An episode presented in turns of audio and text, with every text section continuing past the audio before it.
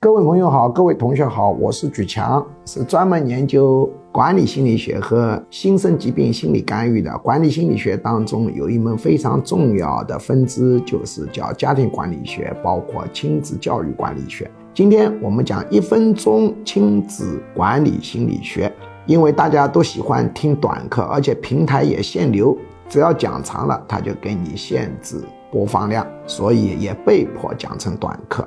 当然。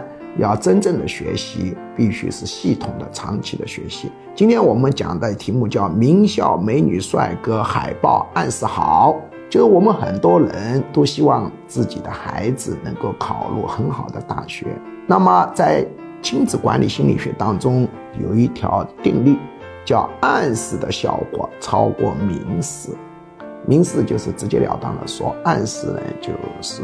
非直截了当说，让信号越过他意识的检阅作用，直接进入潜意识。所以你要在你的孩子的这么一个住处或者书房的里头贴上名校的那种有美女帅哥的这种海报，尤其是对性心理发育以后的中学生效果好。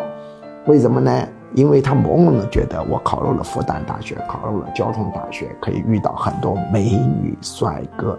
等他已经考进来以后，发现不是这么回事，那就再说了。